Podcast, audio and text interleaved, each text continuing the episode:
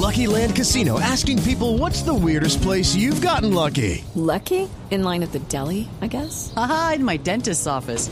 More than once, actually. Do I have to say? Yes, you do. In the car before my kids' PTA meeting. Really? Yes. Excuse me, what's the weirdest place you've gotten lucky? I never win and tell. Well, there you have it. You can get lucky anywhere playing at LuckyLandSlots.com. Play for free right now. Are you feeling lucky? No purchase necessary. Void where prohibited by law. 18 plus. Terms and conditions apply. See website for details. Pero vamos a hablar con Camilo Devia. ¿Quién es Camilo Devia? Él es vocero de la Red de Solidaridad de Amigos de Andagoya, que nació hace nueve años y desde hace cuatro años trabaja arduamente en pro de la comunidad eh, del Chocó. Porque si hay gente que está haciendo cosas por Colombia y por ese departamento que muchas veces parece tan olvidado. Señor Devia, bienvenido a Mañanas Blue. Muchas gracias por estar con nosotros. Bueno, muy buenas tardes. Muchas gracias a ustedes por la invitación. Muy complacido estar acá. Muchas gracias por el espacio. Mire, es que este fin de semana cuando veíamos lo que estaba pasando con Venezuela, la intención de la entrada de ayudas humanitarias, por supuesto, y además de después de la tragedia de la, del desbordamiento del río en el departamento del Chocó, mucha gente dijo, es momento de que el gobierno, en vez de estar mirando en la agenda internacional, se ponga a mirar a ver qué pasa en Colombia en departamentos como el Chocó. Don Camilo, usted que viene trabajando desde hace varios años con esta iniciativa, ¿sí siente que el olvido es total de parte de las autoridades locales?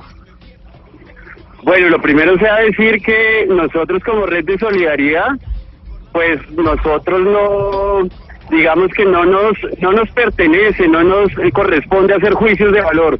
Nosotros somos una red dedicada al servicio. Nosotros hacemos, ejecutamos. Lo cierto respecto de lo que tú me preguntas es que el olvido sí es mucho, pero el olvido viene de décadas atrás. El olvido hacia nuestro Chocó es, es, permanente, es total. Nosotros hacemos siempre un llamado a la comunidad, a las entidades, para que nos apoyen ejecutando proyectos y ayudando al Chocó. Señor Devia, pero, si, pero si este olvido es de hace décadas, si esto pasa desde hace tanto tiempo y uno ha visto anuncios de diferentes eh, gobiernos, diferentes presidentes que dicen sí le vamos a poner, en medio de la tragedia por lo general, le vamos a poner los ojos al Chocó, ¿qué es lo que falta? Realmente, ¿cuál es el, qué es lo que estructuralmente no funciona para que todas esas intenciones puedan llegar a, ver, a buen puerto? Mira, quisiera, quisiera agregar dos cosas a lo, a lo que te estaba diciendo antes. Eh, en este país sucede que a veces uno ayuda a una región o ayuda a una comunidad y una vez lo critican y dicen, ¿por qué no ayuda a la otra? Y eso nos pasa a nosotros, porque nosotros no solo ayudamos en el Chocó, sino también a La Guajira, fuimos los primeros a llegar en la tragedia de Mocoa, ayudamos aquí en Bogotá a los Emberas, ayudamos, bueno, diferentes tipos de comunidades.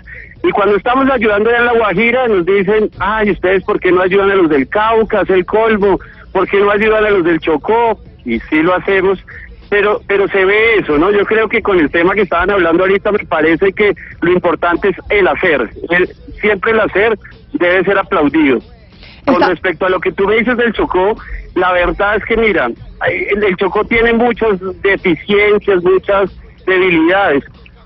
El, el tema de el tema de las inundaciones, lo primero que hay que tener en cuenta es que el Chocó es la zona del mundo donde más llueve, ¿sí? Es es es es, una, eh, es una región donde permanentemente está lloviendo. ¿Por qué se desbordan los ríos? Porque están sedimentados, tanto por la minería legal como la ilegal. Entonces, cuando vienen estos estas lluvias permanentes como la que ocurrió el viernes, la noche y sábado la madrugada, pues los ríos los ríos se desbordan.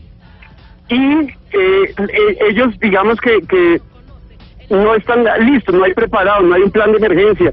Nadie les avisó que se estaba inundando. Cuando ellos se levantaron el sábado en la mañana ya tenían el, agua hasta el cuello. Y pierden todo, porque pierden sus camas, su ropa, el mercado que tenían, sus enseres. ¿Sí? Sí. Y esta, esta sería la solución de fondo, porque ahorita digamos que enviar las ayudas es una solución paliativa. Nos dice... Lo que necesita es una solución de fondo, que es eh, el trabajar el tema de la minería, Incluso empezar a dragar las zonas donde se puede dragar el río. Por ejemplo, nosotros que, que, hacemos labor constante en Andagoya, que es un municipio del medio San Juan, allá se podría solucionar el problema tragando el río, es decir, generando espacio para cuando se presenten estas inundaciones, más que generar muros de contención. Nosotros le estamos preguntando, don Camilo, permítame lo interrumpo, nosotros le estamos preguntando a los oyentes, digamos, de manera hipotética, de manera hipotética le estamos preguntando a ellos y es pues ¿a dónde preferirían mandar las ayudas si tuvieran que escoger entre Venezuela y Colombia? Y precisamente, señor Pombo, me escribe un oyente desde Cali y un poco en la línea que tiene con usted. Dice, las ayudas primero a Venezuela, los del Chocó ya están acostumbrados a vivir así. Atentamente el pollo Cardona desde Cali. No, me dice un oyente. Pero esa no es mi línea, ¿no? Digamos, de pronto estamos eh, coincidentes en que primero, y dadas las circunstancias, deberían distribuirse los recursos eh, eh, para Venezuela. Pero no por esa razón, no porque Chocó siempre haya despilfarrado recursos y desaprovechado oportunidades, entonces debemos olvidarlos, ni más faltaba. Pero mire, Camilo, quédeseme en la línea porque también tenemos otra invitada para hablar del Chocó. Es Nigeria Rentería, ella es exconsejera para la equidad de la mujer y además es candidata a la gobernación eh, del Chocó. Doña Nigeria, bienvenida a Mañanas Blue, muchas gracias por estar con nosotros. Muy buenas tardes, Camila. Gracias a ti y a toda la radio escucha a nivel nacional. Doña Nigeria, eh, la primera pregunta que tengo que hacerle es que usted hizo parte del gobierno de Juan Manuel Santos. Durante el gobierno de Juan Manuel Santos incluso se generó todo un grupo que estuviera alerta y, y pendiente del departamento del Chocó, pendiente del Pacífico colombiano. ¿Funcionó eso? ¿Funcionó o no funcionó? Bueno, yo podría decirte que sí, en ese momento se organizó como un plan en el segundo mandato en donde estaba determinando una un trabajo estratégico que se denominó eh, Somos Pacíficos. En ese programa se había estado haciendo una gestión enorme de la consecución de unos recursos que estaban alrededor de 400 millones de dólares, si no estoy mal, justamente para la región del Pacífico y particularmente para la región del Choco para poder desarrollar eh, diferentes tipos de acciones. Tengo entendido que en el plan de gobierno de este nuevo mandato es el único tema que se está dejando eh, pendiente para seguir trabajando, pero pensaría de que eh, teniendo en cuenta esa pregunta tuya, tuvo unas dificultades enormes, sobre todo en el tema de desembolsos, en el tema de que eh, los programas que estaban previstos para desarrollarse tanto en Buenaventura como en el departamento del Chocó, la región del Pacífico, estaba también incluida allí lo que era Nariño, sobre todo la costa pacífico nariñense, en este tema de, visión pacífico tuvo dificultades enormes con los desembolsos, con la aprobación de estos proyectos y estaría como pendiente a que esto se reactive porque al final creo bajó un poco esa intensidad. Pero señora Rentería, ¿Qué es lo que sucede? Le hago la misma pregunta que le hacía a, don Camilo Devia. ¿Qué es lo que sucede en el departamento del Chocó, que ha estado olvidado por décadas, que los gobiernos de vez en cuando, cuando hay una crisis, ponen los ojos en esa zona, en esa región del país, pero al final las cosas siguen igual y nada mejora? Y tenemos una ira de la ciudadanía a través de las redes sociales indignadísimos por el Chocó, pero después a la gente se le olvida. Ok, tiene toda la razón. La llamada de atención ha sido básicamente las calamidades Inclusive tenemos que recordar que en el departamento del Chocó, justamente cada que se levantan las voces por diferentes situaciones que han ocurrido. Doña Nigeria. Creo que perdimos la comunicación. Vamos a intentar eh, retomar la comunicación con doña Nigeria Rentería, que es candidata a la o precandidata a la gobernación eh, del Chocó, pero además fue consejera para la equidad de la mujer. Mientras retomamos la comunicación con doña Nigeria, ¿por qué no le oímos a algunos oyentes para ver ellos qué, qué nos responden? Hasta ahora todos han respondido que preferirían enviarle las ayudas al Chocó en un caso hipotético. Es que reiteramos, es hipotético porque usted nos quiso poner a pensar, ¿no, Pombo? Así es. A ver qué dicen los oyentes frente a esa pregunta. Para mí yo creo que Colombia debería primero preocuparse por darle alimentación a su pueblo. Y ya si sobra, pues colaborarle a los de fuera. Vamos con otro oyente.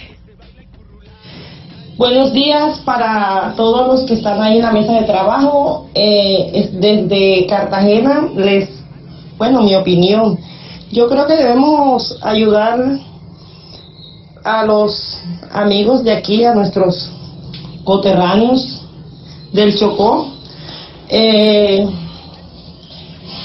nosotros tenemos muchos problemas aquí en Colombia que todavía nos, no nos han solucionado y para estar metidos en otras, en otras cosas primero tenemos que ayudarnos aquí entre nosotros, ya después miraremos cómo ayudar a nuestros hermanos los venezolanos. Bueno, les mando un saludo desde aquí, desde, desde Cartagena, a todos ustedes. Que tengan buen día. Un saludo muy especial a toda la gente en Cartagena que nos escucha a esta hora. Ustedes se conectan a través de los 1090 AM. Vamos con un último oyente antes de reconectarnos nuevamente con doña Nigeria Rentería, que ya tenemos comunicación otra vez con ella. Camila, buenos días. Te habla Milena Méndez desde el Huila. Eh, frente a la pregunta del señor Pombo, eh, quiero decirte que es una pregunta eh, a mi criterio muy cruel, porque colombianos debemos eh, defender cosas que ya hemos olvidado como la solidaridad. Debemos cambiar esa realidad absurda que tenemos que quién merece más. Eh, el hambre, las necesidades y las angustias que está viviendo el Chocó no dejan de ser menos importantes que las angustias que viven las personas en Venezuela. Entonces, para mí es un aspecto de solidaridad. Yo creo que es más cruel quien critica, quien juzga y quien opina siempre negativo, echándole toda la culpa a un gobierno que lleva seis meses y que viene a organizar toda una estructura estatal. Bueno, ahí está, le echaron su vainazo, Pombo, le dicen que es cruel esa pregunta, pero válido el vainazo. Y tiene toda la razón, sí. Ah, usted le da la Sí, razón a la sí, oyente. sí. Vamos con doña Nigeria Rentería, ex consejera presidencial eh, para la equidad de la mujer durante el gobierno Santos, pero que además ahora es precandidata a la gobernación eh, del Chocó. Doña Nigeria, la habíamos perdido, retomamos la comunicación. Usted en este momento se encuentra en el Chocó, valga la pena aclarar. Sí, yo estoy en el Chocó. Sí, está bien, yo estoy en el Chocó. Y sí quería complementar eh, diciendo de que eh, tenemos problemas estructurales repetitivos. Repetitivos que han salido, como te decía hace un momento, cada que hay una tragedia, eh, tenemos un derrumbe en la carretera, eh, Quito Medellín, entonces se sale con el problema. Mira, desde 1987 se está protestando precisamente por servicios públicos, por terminación de las dos vías, Quito Medellín, Quito Pereira, porque se hacer saneamiento básico, porque pueda también prestarse atención en temas de salud. Y por la misma problemática. Entonces yo pensaría que aquí, ante estos problemas que son estructurales, que son repetitivos y que eh, prácticamente también se le carga en parte por la misma opinión, según he estado escuchando en estos momentos con ustedes, a la comunidad, habría que hacer una tarea realmente entre gobierno nacional y también, ahora que va a arrancar con este nuevo plan de desarrollo, esa mirada y esa parte de lo que está poniendo como atención al tema del Chocó, se pueda realmente terminar eh, de adelantar. Aquí yo creería que es necesario poder trabajar en esa reorientación de cómo se están utilizando las regalías.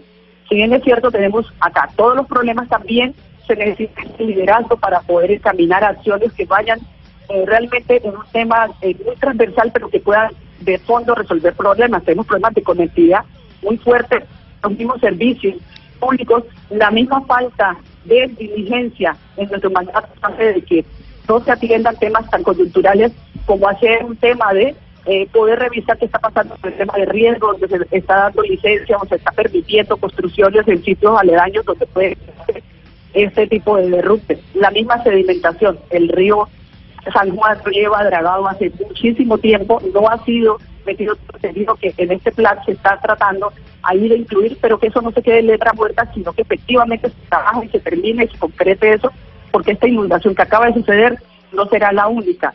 Eso tiene muchísimo que ver también con el tema de la tala indiscriminada que se ha dado con nuestros bosques, de cómo también no se ha dado el tema de reforestación, pero también de agroindustria, de que las personas puedan tener una forma diversa de trabajar y permita tener calidad de vida, porque es que no somos animales y no podemos estar condenados que en nuestro propio territorio no tengamos ningún tipo de condición de vida. Creería Sí, señora Rentería, concentrémonos un poco en esos en esos temas eh, coyunturales. Usted está hablando en los temas estructurales, perdón, eh, que no solamente son temas muy importantes como los que usted está señalando, sino que hay temas que son repetitivos. Y uno de los temas repetitivos en el Chocó es el tema de la corrupción. Y le quisiera citar el informe eh, de la MOE, que el- usted sabe, la misión de observación electoral, pues ellos siempre van a las elecciones. Y si miramos en el informe del año 2018, hay ciertos municipios, y además permítame decirle que muchos coinciden con los que son víctimas ahora de esta inundación, tienen riesgos extremos en lo que es riesgo por violencia en primer lugar, como Alto Baudó, Bajo Baudó, Carmen del Darién, Ismina, Lloró y Tadó, o fraude el riesgo por fraude y fraude y riesgo extremo. Estamos hablando de riesgo extremo. Entre ellos están el litoral de San Juan, Lloró, Medio Baudó eh, y Bajo Baudó. Entonces uno se pregunta, pues aquí cuando en estos pueblos que tienen estas limitaciones tan grandes, eh, digamos mm, eh, geográficamente por la infraestructura que no se puede llegar y además tienen estos riesgos electorales por los que ya sabemos que históricamente pues no se ha hecho nada. Lo primero es la elección, que se elijan personas sin métodos fraudulentos y sin las presiones de la violencia. Sí, tú tienes toda la razón. Nosotros costamos, tenemos esa, esa enorme dificultad en donde precisamente la cultura de la ilegalidad ha venido prosperando y se ha vuelto como una especie de costumbre de considerarse que es lo que vale la pena, de que solamente si se tiene o no dinero es que se puede llegar a tener las riendas del departamento. Igualmente a que no se hagan ningún tipo de propuestas y que eso sea lo que menos interesa. Entonces este tipo de cosas se van dejando de lado y si nosotros mismos como eh, ciudadanos de nuestro territorio donde necesitamos sacar adelante esto y volver a recomponer, no prestamos atención y de eso lo cortamos, el va a seguir siendo repetitivo y por más que sea, vamos a tener estas dificultades cada cierto tiempo. Sabía yo que es necesario un tema de cambio, cambio, transformación cultural en el sentido de empezar a jalonar reales liderazgos que estén interesados en trabajar con la región, pero también convertirnos en veedores veedores permanentes de lo que ocurre, veedores de cómo nosotros mismos incidimos o no en que se hagan las cosas que están haciéndose con nuestro departamento, pero tiene mucho que ver también la falta de conectividad, la falta de comunicación, esa falta de desarrollo en todo sentido vial, de, igualmente de infraestructura, decías, de hospitales, de educación con calidad en el propio territorio, influye negativamente para que se siga repitiendo todo este tipo de estereotipos negativos eh, que no dejan avanzar el territorio. Señor Devia, eh, señor Devia, em, usted escucha a Nigeria Rentería que ella básicamente quiere ser gobernadora del departamento y que ha trabajado en gobiernos anteriores y es del Chocó. Entonces, usted está escuchando lo que ella dice y usted ve lo que usted hace todos los días en territorio, en el Chocó, y que lleva años haciendo y llevando ayudas al Chocó. Cuando usted la oye a ella, que hace campaña, como hacen muchos en el Chocó, con la necesidad del departamento, ¿qué puede decir exactamente que necesita ese departamento para salir del hueco en el que está y del que solo nos damos cuenta cada vez que se inunda? Camila, el Chocó lo que definitivamente necesita es más presencia del Estado a todo nivel. Por ejemplo, usted ahorita mencionaba algo muy importante, el tema de seguridad. El tema de seguridad del Chocó es bien preocupante es un departamento con mucha violencia a todo nivel. No solo grupos armados, sino también bandas que se nutren a través de la necesidad que hay en los diferentes municipios. El tema de seguridad es un tema clave a combatir, pero algo más importante es el tema de la educación. ¿Por qué hablo de la educación? Porque no solo tiene una educación oficial institucional deficiente el Chocó, sino que la mayoría de sus jóvenes están eh, negados, es decir, ellos ellos no ven oportunidades, no hay trabajo, no hay oportunidades de trabajo allá, ellos quieren o salir del departamento o buscar esperanzas en el deporte que tampoco las hay, o unirse a algún grupo eh, eh, armado ilegal, porque son muy pocas las oportunidades. Hay mucho, mucho alcoholismo y mucho consumo de drogas allá en los jóvenes porque tienen mucho espacio para el ocio. Entonces ellos dedican su tiempo a cosas que no son productivas porque de verdad que no hay oportunidades. Yo pensaría que ese sería un tema trabajar profundamente en el Chocó. Oportunidades educativas y oportunidades laborales. Y educativas no es solo llevar colegios oficiales institucionales, sino es eh, hablarles un poquito de empoderamiento, de prevención de consumo, eh, empoderarnos hacia la generación de empresas, la agricultura. En el Chocó llueve todos los días, todo lo que tú botes al piso crece y da fruto, pero ellos no saben de agricultura, tú no encuentras cultivos en el Chocó. Los únicos cultivos que encuentras son de pescado porque ni siquiera sus ríos ya tienen peces porque la mayoría están muertos. Los ríos del Chocó están grises por el mercurio y todo lo que había dentro de ellos prácticamente está muerto. Es decir, los chocuanos ni siquiera tienen cómo alimentarse de lo que era su recurso natural, que era el pescado. Entonces yo pienso que los frentes esenciales, los frentes esenciales para trabajar en el Chocó es el tema de educación, el tema de seguridad y, y, y profundizar en el tema de valores, porque es que el Chocó tiene demasiada corrupción. Tú ahorita hablabas de un tema de elecciones. En las elecciones en el Chocó es normal, sobre todo en los municipios más pobres, ver cómo los políticos reparten plata y cómo a los ciudadanos les parece normal vender su voto. A propósito de eso que está denunciando el señor Devia, le pregunto a la señora Rentería, eh, ¿cuál es la responsabilidad que le cabe a la clase dirigente, a ustedes que han dirigido durante muchos años la- el destino del departamento del Chocó?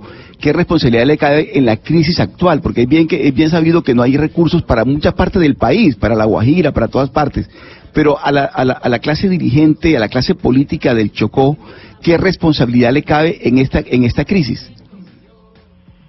Bueno, en esta clase dirigente, como tú estás llamando y que hace rato venimos dirigiendo, y entra justamente a poder trabajar, a poder apoyar, así como he trabajado en otros escenarios y que he destacado.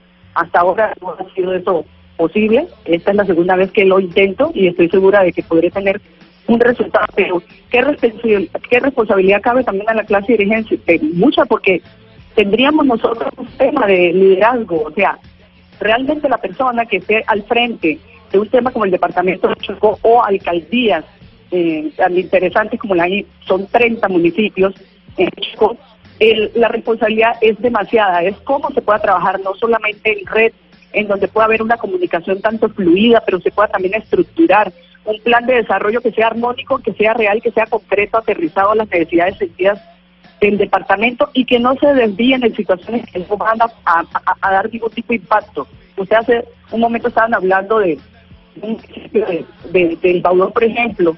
Estamos hablando del medio Baulón. En este se está haciendo la construcción de una cancha sintética, no porque no tengan los jóvenes derecho al tema de deporte, pero vamos a no hay ni siquiera el tema de hospitales, educación de calidad, el tema de conectividad todavía no se ha podido realizar esa salida a esa carretera eh, realmente con, con está justamente en trámite.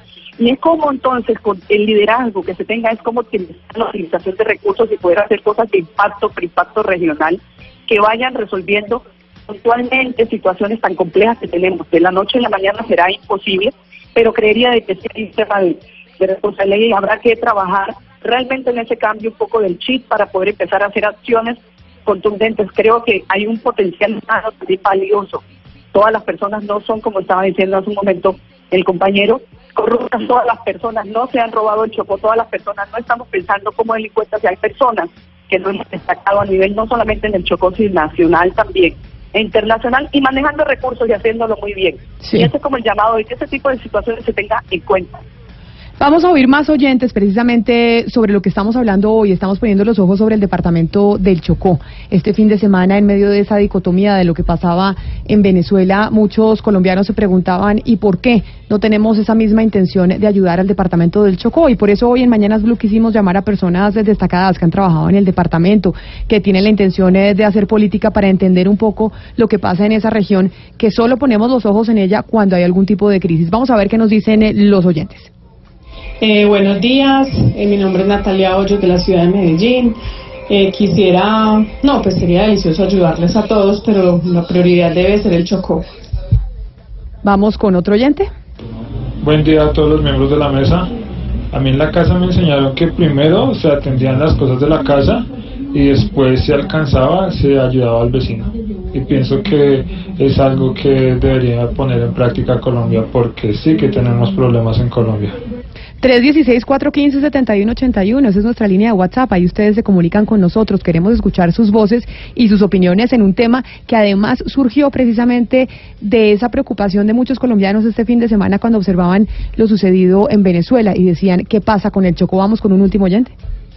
Buenos días, mi nombre es Jairo González. Efectivamente, eh, si me ponen a decidir que si mando la ayuda para el Chocó o si para Venezuela, literalmente y rotundamente contra, eh, contra cualquier otra oposición lo mandaría al Chocó. No hay otra opción, ¿por qué? Porque primero limpio mi casa para poder ayudar a los demás. Ahí le van ganando eh, a usted, ¿no, Pombo? Los oyentes le van diciendo, no, primero las ayudas para el Chocó, pero eso no es lo que estamos viendo del, eh, del gobierno actual, o eso no es lo que se está observando hasta el momento, a pesar de que la intención no es ponerlo en esa dicotomía. La intención no es decir hay que escoger una cosa o la otra. También nos acompaña y decidimos invitar a esta conversación en donde estamos teniendo la intención de poner los ojos sobre el Chocó Mabel Torres. Ella es científica, pero además es miembro de la Comisión eh, de Sabios. Señora Torres, bienvenida a Mañanas Blue. Muchas gracias por estar con nosotros. Gracias a ustedes por la invitación. Nosotros. Bu- buenas tardes ya, ¿no? Buenas tardes, sí señor. Somos Mañanas Blue, pero ya buenas tardes, bienvenida. Y es, estamos poniendo, estamos poniendo los ojos sobre el Chocó y mirar estructuralmente qué es lo que ha pasado. Hemos preguntado, le, le hemos preguntado a Camilo de Vianeira, que es vocero de la red de solidaridad Amigos por Andagoya. Estamos hablando con Nigeria Rentería, que es exconsejera para la equidad de la mujer y precandidata a la gobernación del Chocó. Y ahora con usted, que es científica y miembro de la Comisión de Sabios. ¿Qué es lo que pasa? ¿Por qué solamente el Chocó, la gente y el país se empieza a preocupar por esta región del país cuando hay alguna crisis? Bueno, yo siento un poco dentro de toda esta dinámica de ayudas, y es que la gente sí tiene, digamos, una intención y tiene una disponibilidad para, para ayudar cuando se está en épocas de tragedias y de catástrofe. De hecho, los chocuanos y la gente del Pacífico somos personas muy solidarias. Sin embargo, siento que también hay un hay un tema estructural frente a los pueblos del Pacífico y a regiones apartadas como el Amazonas y es un tema que está básicamente centrado en las zapatillas que se han generado y en los estereotipos que se crearon en Colombia alrededor de estas regiones. Y, y una de las principales causas por las que el Chocó y regiones apartadas, vuelvo y digo, han sido señaladas es porque normalmente nos están asociando con cosas que tienen que ver con corrupción y con temas de pobreza. Cuando yo siempre lo he manifestado de esta manera y es que hay mucha gente que vive en este país y fuera del país con la pobreza y las necesidades del otro. Hay gente interesada en las regiones apartadas no salgan de ese letargo. Y sobre todo hay un tema muy que me parece bastante criminal y es que a la gente le han enseñado a negociar sobre su pobreza y no sobre su riqueza. O sea, nosotros conocemos el valor de la tierra, conocemos el valor y la espiritualidad que tiene esta conexión con este, con este territorio. Sin embargo, estamos en un sistema y no lo podemos negar. O sea, hay un embate comercial, hay una dinámica mundial, hay una dinámica global de la que no nos podemos sustraer. Entonces, cuando las personas han vivido bajo carencias y les enseñan que tienen carencias y no sobre esas, esas riquezas que tenemos, porque somos la segunda región más megadiversa del mundo, eso significa que tenemos un pico de biodiversidad, el más alto del mundo, porque somos zonas endémicas, no nos han, no nos han enseñado una mirada o nos des- o, más bien nos desculturizaron y nos deseducaron sobre esa mirada que teníamos con el territorio. Entonces, a pesar de que hay, digamos, una manifestación de apoyo, sí creo que falta un poco más que este país le dé una mirada eh, a esas a esos modelos discriminatorios, racistas y de pobreza estructural que cierran los círculos y que al final nos meten en un ecosistema que nos perjudica a todos. Yo hoy escribía y decía, no nos hemos dado cuenta que vivimos en el país de todos, que vivimos en el planeta de todos y lo que le hacemos en lugar le afecta indudablemente a todo el planeta. Doctora Mabel, acudo a su condición de científica para preguntarle si usted identifica o por lo menos regálenos y compártanos una solución pragmática que atienda a las causas estructurales a las que usted ha hecho alusión. Una solución. Bueno, yo tengo, tengo, digamos, eh, muchas cosas que decir el tema que he estado trabajando durante estos 10 años eh, y que nos, han, nos están dando resultados. Pero una cosa súper importante es empezar a educar sobre las potencialidades y los activos que tiene el territorio. Nosotros tenemos una economía meramente extractivista, cuando tenemos un potencial muy grande de tener una economía basada en los recursos naturales, en la cultura y en la ancestralidad, ligado a todo este potencial de recurso humano desde la ciencia que tenemos. Eh, yo te quiero poner solamente un ejemplo práctico y solamente poner un ejemplo porque te puedo poner miles de ejemplos. Eh, la gente en la costa pacífica normalmente no estudia carreras que tienen que ver con el territorio. Por esta venta y esta imagen y este marketing en el territorio no hay nada que hacer. En el territorio no hay mucho que hacer en términos profesionales. O sea, nosotros cuando hablamos de propósito de vida, una cosa es la que nos gusta, otra cosa es la que nos paga, por la que nos pagan y otra cosa es la por la que tenemos mucho talento. Y en esta región hay mucha gente con mucho talento, sin embargo esos talentos no se aprovechan o en muchas ocasiones los talentos no regresan al territorio por falta de oportunidades. O sea, una región que no tiene la opción de aplicar temas de innovación, ciencia y tecnología ligada a su conocimiento ancestral, claro que va a estar rezagada. Y va a estar rezagada por los siguiente. Y este es el ejemplo práctico que te quiero poner. O sea, nosotros somos una región que podemos proveer muchos insumos.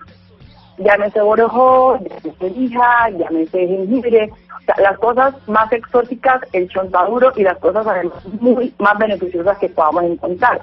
Sin embargo, nosotros con commodities, insumos, no vamos a poder salir de este círculo vicioso y este círculo de empobrecimiento en el que estamos, porque sencillamente tenemos unas limitaciones que están ligadas a la infraestructura, tanto académica, a infraestructura tecnológica, pero también a la infraestructura logística. Y cuando hablo de infraestructura logística, me refiero a plazas de producción, a carreteras viables y a disponibilidad de recursos y conocimiento en la región.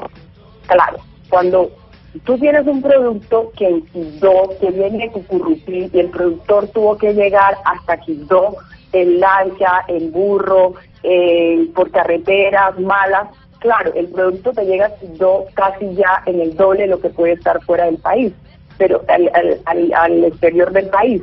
Pero cuando te llega a Bogotá, a Medellín, a la parte interna de la periferia, pues ya te va a llegar el triple. Por lo tanto, eso te baja la competitividad nuestros sistemas son producciones de, sistemas de producción diversificada. Y si a mí un producto me llega en 15 mil a Bogotá, cuando de otros lados, por todas las facilidades que tienen, lleguen 8 mil, ahí ya tengo una diferencia. Por lo tanto, hay un, hay un modelo que yo estaba planteando, que es un modelo de bioeconomía basado en valor agregado, eh, eh, teniendo en cuenta tres activos, el recurso humano, los compuestos, la biodiversidad y la cultura de la gente. O sea, tenemos que aprovechar lo que la gente sabe hacer para lo que está hecho y que les gusta hacer. Entonces, cuando nosotros transformamos esta economía de commodities y solamente de materias primas, el cacao puro, la semillita, la guayaba pura o la semillita, la pura, sin transformar, eh, estamos, estamos, digamos, en desventaja. Entonces, en relación a esto, mi propuesta es que cuando nosotros empezamos a instalar empresas con valor agregado en el territorio, estas empresas pueden empezar a través de un modelo eh, de, de, escala, de economía de escala, eh, estas empresas pueden empezar a asumir los, los productos o los insumos cercanos. Y lo que tenemos que hacer es trabajar con una propuesta de un valor agregado, de un producto final que no tenga esas limitaciones en el mercado final. Por lo tanto, esto dinamiza la cadena de valor, pero también dinamiza el conocimiento, dinamiza el conocimiento de la gente, le da oportunidad a que los profesionales puedan regresar al territorio. Pero esto necesita una inversión, necesita una inversión primaria para poder empezar, digamos, a generar este flujo de conocimiento, de economía y sostenibilidad ambiental. Porque, entre otras cosas, a través del potencial y el reconocimiento de lo local, la gente empieza a revalorar su conocimiento, sabe que su conocimiento es importante y que él como ser es importante y eso nos permite reconstruir el, el, tejido social. Lo hemos hecho a través de mucho conocimiento en los que los niños se articulan, los abuelos se articulan, porque saben que su conocimiento va para algún lado. Eso nos empieza también a ayudar a tener lazos en la sociedad y al final la gente empieza a valorar su territorio, no como eso le ha mostrado, como eso que le ha mostrado de que todo es malo en el Chocó, de que lo negro es malo y que lo indígena es malo.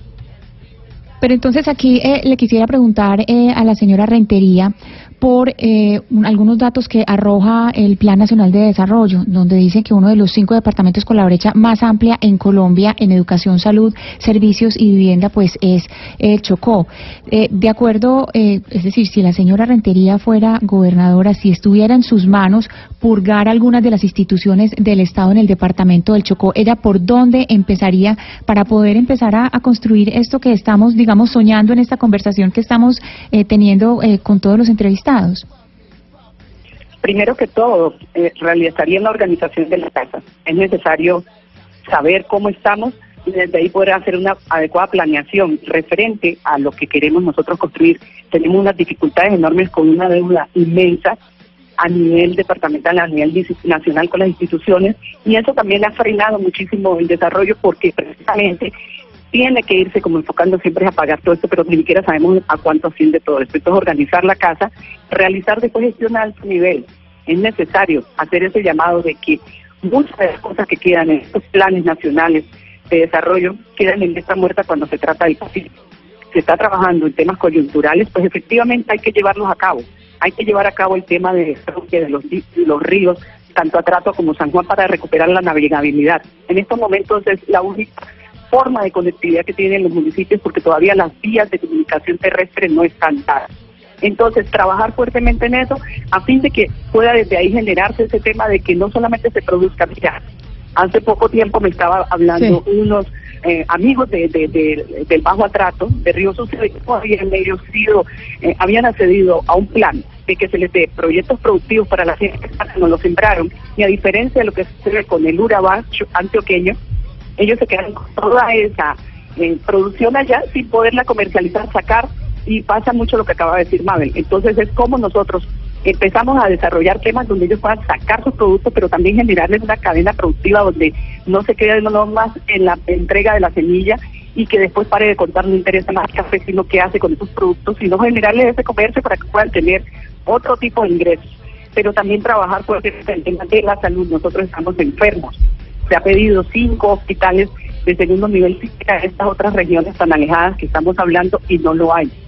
Es vergonzoso que en el mismo INEA, estaba explicando, las comunidades no se está dando a luz, no están naciendo vivos en estos momentos allí, sino que tienen que irse a otros municipios a dar a luz por cualquier momento el hospital no presta ese servicio porque no tiene las condiciones técnicas para hacerlo. Nos duele. Hay una necesidad de trabajar. Exactamente, y nos duele el Chocó por todo esto que ustedes están diciendo, por esto que está diciendo Nigeria Rentería, ex consejera para la equidad de la mujer y precandidata a la gobernación del Chocó, por lo que nos cuenta y nos explica Mabel Torres, chocuana, científica y miembro de la Comisión de Sabios, y también por lo que nos dice Camilo Devia, quien lleva nueve años trabajando en esta red de solidaridad de amigos de Andagoya en el Chocó. Estas tres personas que nos muestran una realidad difícil que está teniendo este departamento y que al final, pues también la respuesta a todas estas inquietudes y al, al panorama que nos están pintando y que estamos tratando de entender con los oyentes, pues la respuesta la tiene el, eh, el, Estado colombiano, la tiene el gobierno actualmente, el gobierno del presidente Duque. A nuestros invitados, a los tres, les quiero dar las gracias por haber estado con nosotros hoy en Mañanas Blue, poniéndole los ojos al Chocó, porque también es momento de ponerle los ojos al Chocó, es importante todo lo que pasa a nivel internacional, pero también hay que mirar lo que sucede en nuestro país.